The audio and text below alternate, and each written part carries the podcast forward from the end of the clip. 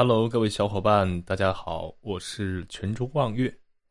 这一节我们讲一讲一块神秘的木牌改变了历史，让赵匡胤黄袍加身。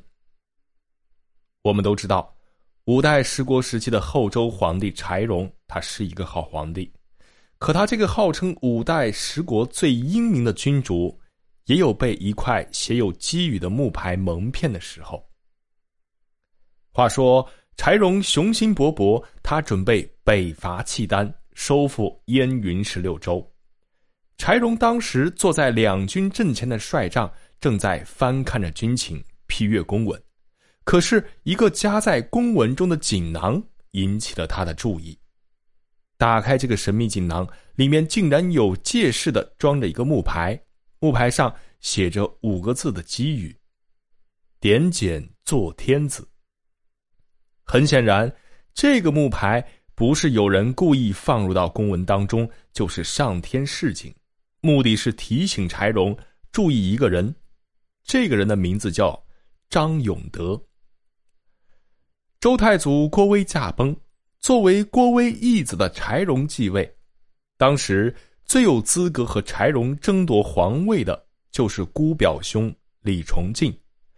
郭威为了避免让李崇敬和郭威争夺皇位的血腥大戏上演，他在临死前让李崇敬对郭威施了三拜九叩的大礼，定了君臣的名分。柴荣当了皇帝，成为周世宗之后，他命郭威的女婿张永德任殿前都点检。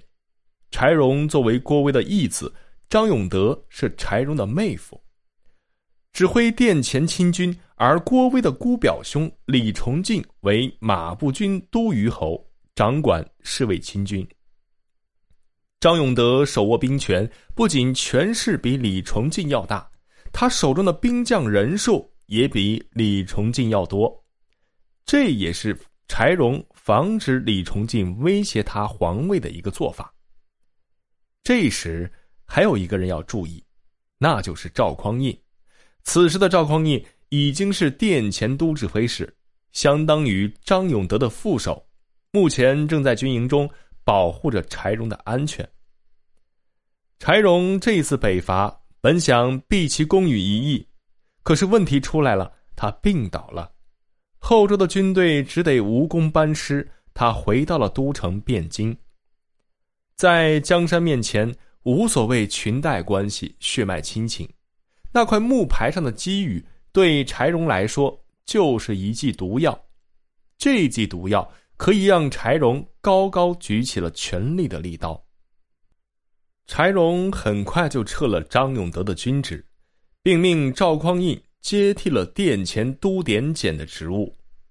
柴荣除了上天神事，他还怀疑是李崇进将那块木牌送到自己的中军帐中，借以陷害张永德。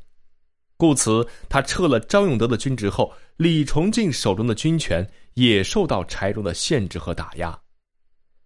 给予木牌是上天神事，这绝对是不靠谱的事情。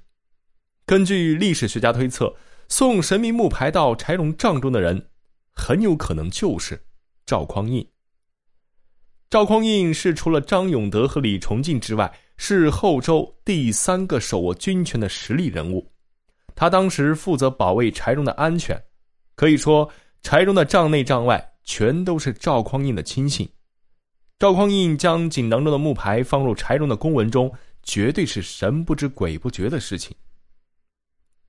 赵匡胤当时伪装的很好，他出身贫寒，是张永德一手将其提拔起来，并倾尽所有资助赵匡胤全部娶媳妇的聘礼，并助。帮助其娶来了王氏和傅氏两位夫人。王氏的父亲王饶曾经在后晋、后汉和后周三朝都干过高官，最后去世在张德军节度使的位置上。王饶的旧部后来都变成了赵匡胤的支持者。傅氏更了不起，他的两个姐姐曾经先后都嫁给了柴荣。赵匡胤就是柴荣的一挑担，可以说。赵匡胤成功上位，当了后周最重要的殿前都检点，他是借了服饰的大力。柴荣去世后，赵匡胤陈桥兵变，黄袍加身，成了宋太祖。他对张永德也是不错，张永德的官职一路高升，并享受了荣华富贵四十年，这都与他在赵匡胤身上做的投资有关。成大事者不拘小节，赵匡胤的一石二鸟之计确实耍得非常的高明。